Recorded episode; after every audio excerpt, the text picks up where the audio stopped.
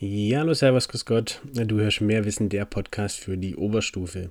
Ihr hört vielleicht ein bisschen meiner Stimme. Ich bin äh, angeschlagen. Corona spricht heute mal mit. Es macht also vor niemand und nichts Halt und hat mich jetzt auch in seinen Fängen. Aber ähm, ich möchte die Folge heute auf jeden Fall noch aufnehmen, weil mein Leistungskurs morgen eine äh, Klausur in Gemeinschaftskunde schreibt und ähm, ich biete Ihnen hier nochmal die Möglichkeit, nochmal ein, zwei Dinge gerade im Bereich internationale Beziehungen zu wiederholen, sich anzuhören und ich denke, ihr könnt auch davon profitieren.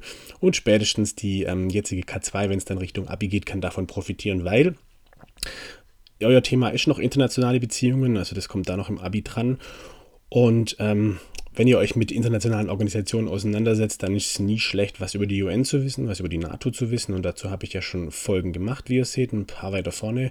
Und heute möchte ich mich in der Folge noch ein bisschen mit zwei weiteren, äh, in Anführungszeichen, Organisationen auseinandersetzen. Oder zumindest äh, Organisationen, die auch auf der internationalen Bühne ähm, Möglichkeiten haben, Einfluss zu nehmen. Wir sehen jetzt gerade eben äh, sehr schön, in Anführungszeichen sehr schön, leider sehr deutlich, am Ukraine-Krieg. Ähm, ja, hier darf man das Wort Krieg dazu sagen und das werde ich natürlich auch machen, weil es ein äh, illegaler Angriffskrieg ist, völkerrechtlich ähm, nicht gedeckt.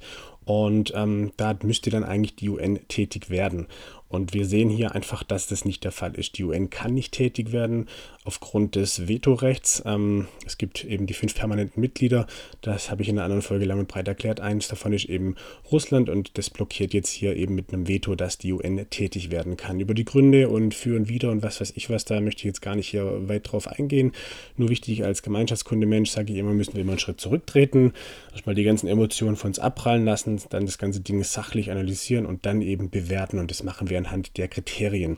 Das ist immer klug, äh, nicht nur äh, bei den Klausuren oder beim Abi, sondern allgemein im Leben so die Dinge anzugehen. Genau. Und dann, wenn man aufgrund dessen dann zu einem Fazit oder zu einem Urteil kommt, kann der andere nachvollziehen, warum ich so denke, wie ich denke, weil ich ihm klar machen kann, das sind die Kriterien und die Kriterien Wichtigkeit oder Effizienz oder was weiß ich, was sind für mich ähm, äh, die wichtigsten Kriterien und deswegen komme ich am Ende zu diesem und jenem Urteil. Und so können wir uns einander besser verstehen, zuhören, was in diesen Tagen wichtiger ist denn je. Genau, wir, wir erleben gerade wieder viel Bullshit in unserer Gesellschaft in alle Richtungen. Okay, gut, aber eben wie gesagt, die UN ist handlungsunfähig. Ähm, die NATO ist ein ähm, militärisches Bündnis vor allem, das, sie, das nur die westlichen Staaten betrifft. Eben noch dazu habe ich eine Folge gemacht, 30 Mitgliedstaaten. Und auch die können jetzt ähm, wenig machen, weil äh, die Ukraine eben kein Mitglied der NATO ist. Dadurch kann sie auch oder darf sie auch äh, nicht eingreifen, weil es wäre auch völkerrechtlich nicht äh, legal. Da darf nur die UN eigentlich agieren. So. Das heißt, wir haben einen Krieg und die Welt schaut zu, muss zuschauen, weil theoretisch die UN eben das einzige, die einzige internationale Institution wäre, die hier handeln darf, völkerrechtlich handeln ähm, darf. Alle Länder der Welt haben dem zumindest zugestimmt. Jetzt kann man sich fragen, okay, was, das gibt es noch andere Möglichkeiten? Hm, ja, gibt es tatsächlich nämlich den Internationalen Strafgerichtshof, Abkürzung ISTGH oder bekannter ECC, also ähm, International Criminal Court. Der Internationale Strafgerichtshof, der auch seine Arbeit jetzt in, äh, aufgenommen hat und eben ermittelt, ob ein Völkerrechtsbruch jetzt hier vorliegt, eben in der Ukraine, ist ein ständiges internationales Strafgericht. Das gibt es seit 2002. Ähm, ist etwas, was die wenigsten Menschen kennen. Man kommt damit nur wenig in Berührung. Warum? Dazu werde ich auch gleich noch ein bisschen drauf eingehen. Ähm, hat den Hauptsitz in, in, den, in, Holland, äh, in, in den Niederlanden, also in Holland, in Den Haag. Und die Grundlage ist das multilaterale römische Statut von 1998. Das ähm, internationale Strafgerichtshof, äh, der internationale Strafgerichtshof ähm, ist für das Völkerrecht oder für das Völkerstrafrecht besser gesagt zuständig. Das heißt, es setzt sich mit bestimmten äh, Schwerpunkten auseinander, die da unter anderem wären Völkermord, Verbrechen gegen die Menschlichkeit, Kriegsverbrechen oder Verbrechen der Aggression. Und was das in, ja, eigentlich muss man sagen, das Schöne ist, ist kein Teil der UN. Also das heißt, wenn wir jetzt sehen, dass die UN handlungsunfähig ist, dann wäre ja theoretisch das internationale, der, der internationale Strafgerichtshof in der Lage, hier jetzt irgendwie zu agieren. Weil er eben kein Teil der UN ist und eben dadurch nicht vom Sicherheitsrat direkt abhängig ist. Ähm, die Kompetenz vom Internationalen Strafgerichtshof ist zur Rechtsprechung ähm, der nationalen Gerichtsbarkeit nachrangig. Das heißt, eigentlich wird geguckt, ob der eigene Staat quasi die Strafverfolgung selber hinkriegt und wenn das der Fall ist, dann hält sich das Internet, der Internationale Strafgerichtshof zurück. Ähm, ich will immer das Internationale Strafgericht sagen, aber ja, das verklä erklärt, warum ähm, ich da immer wieder gerade grammatikalisch verrutscht. Aber ihr verzeiht es mir. Ähm, und ich habe Corona, ich darf das.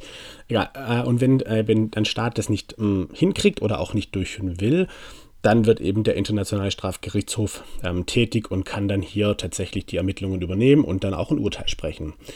Und ähm, wenn man sich mal das zu Ende denkt und schaut, okay, was passieren ähm, ja, Verbrechen äh, unterschiedlichster Art, eben von Völkermord, Kriegsverbrechen, was auch immer weltweit, dann müsste der doch eigentlich massiv tätig werden. Und dann fällt einem sofort natürlich ein, Syrien hat, könnte doch gegen Assad ermitteln oder eben jetzt in dem Fall Putin oder eben auch gegen ein paar amerikanische Präsidenten. Allein wenn man hier an Obama denkt äh, und an die ganzen äh, ja, Verbrechen, die quasi während der Kriege in Afghanistan, im Irak passiert sind, an die ganzen äh, ja, Foltergeschichten, die da immer wieder, die da bekannt wurden, quasi, sei es in Guantanamo oder eben auch in den ähm, Gefängnissen im Irak, wo schreckliche Bilder um die Welt gingen, dann könnte man doch schauen und sagen, hey, da, da könnte doch eigentlich der Internationale Strafgerichtshof tätig werden.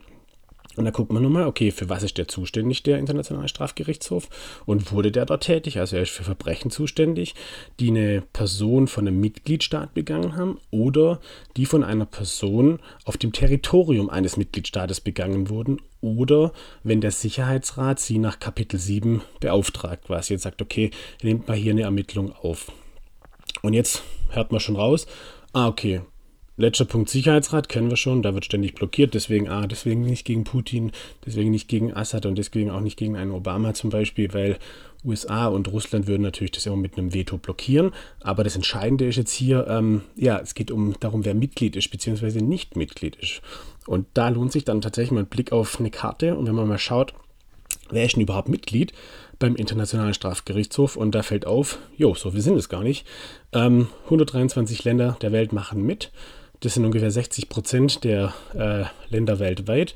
Und was aber das Spannende ist, gerade die Länder, die dafür bekannt sind, sich nicht ganz so unbedingt ans Völkerrecht zu halten oder eben auch ähm, verschiedene Kriegsverbrechen begangen haben, tauchen da überhaupt nicht auf. Das heißt, wir haben kein China, kein Russland, kein Amerika, ähm, oder äh, auch kein Indien oder kein Saudi-Arabien im Internationalen Strafgerichtshof äh, vertreten. Das heißt, die haben von Anfang an, äh, die meisten Länder zumindest gesagt, wir machen gar nicht erst mit. Äh, die USA haben am Anfang gesagt, ja, wir machen mit, haben das dann aber eben vier Jahre später, als es dann konkret ging, 2002, das Ganze ins Leben zu rufen, nicht ratifiziert, heißt der äh, klugscheißer Ausdruck dazu. Das heißt, die haben das also nicht völk äh, völkerrechtlich oder rechtlich bindend gemacht und nicht anerkannt. Das heißt, A, ein Großteil der Menschen sind mal wieder dort nicht vertreten und eben gerade die, die Länder, bei denen es wichtig wäre, auch nicht das ist ein, ein Riesenproblem und da haben wir eigentlich auch schon so eine der ganz großen Schwachstellen dieses Internationalen Strafgerichtshofs und warum der eben gar nicht so tätig werden kann, wie man sich das vielleicht vorstellt. Der nächste Punkt ist, dass das Ganze, ja, die Mühlen dort sehr langsam malen. Ähm, in den äh, ja, 20 Jahren, seit es das ganze Ding gibt, hat das äh, über eine Milliarde Dollar inzwischen verschlungen und es gab bislang ganze vier Urteile. Da denkt man, oh Alter, was geht? Und wenn man sich dann mal anschaut, dass sich vor allem die ganzen Ermittlungen und Verfahren primär auf den afrikanischen Kontinent konzentrieren, gibt es auch immer wieder den Vorwurf oder den Rassismusvorwurf quasi. Und einige afrikanische Staaten haben auch schon gesagt, sie möchten eigentlich das schon wieder austreten aus dem ja, Internationalen Strafgerichtshof. Und dann werden es noch weniger Mitglieder und dann wird es noch sinnfreier, das Ganze eigentlich. Ähm, ja, und ähm, das heißt, viele machen erst gar nicht mit, viele wollen nicht mehr mitmachen. Das Ding ist teuer, hat aber bislang sehr wenig ähm, zutage gebracht. Dann ist auch gerade die Zeugensicherung sehr schwierig. Immer wieder verschwinden ähm, wichtige Zeugen, die werden dann einfach umgebracht, weil die gar nicht geschützt werden. Man holt die nicht raus. Das sind dann irgendwelche Leute, die entweder auf Flucht sind und dann einfach oder von den jeweiligen Regierungen dann umgebracht werden, weil die natürlich nicht möchten, dass da irgendwas äh, rauskommt und irgendwie ja, der, ja, Dreck am Stecken haben. Das ist sehr, sehr anfällig und sehr, sehr schwierig. Und beim aktuellen Fall in der, ähm, ja, beim Ukraine-Krieg ist es so, dass ähm, die Ukraine 2013 zumindest mal ähm, die Verfolgung von Kriegsverbrechen und Verbrechen gegen die Menschlichkeit auf dem Territorium akzeptiert hat. Sie sind kein Mitglied vom Internationalen Strafgerichtshof, aber sie haben gesagt, wenn hier Verbrechen passieren, dann darf, dann darf der dort tätig werden.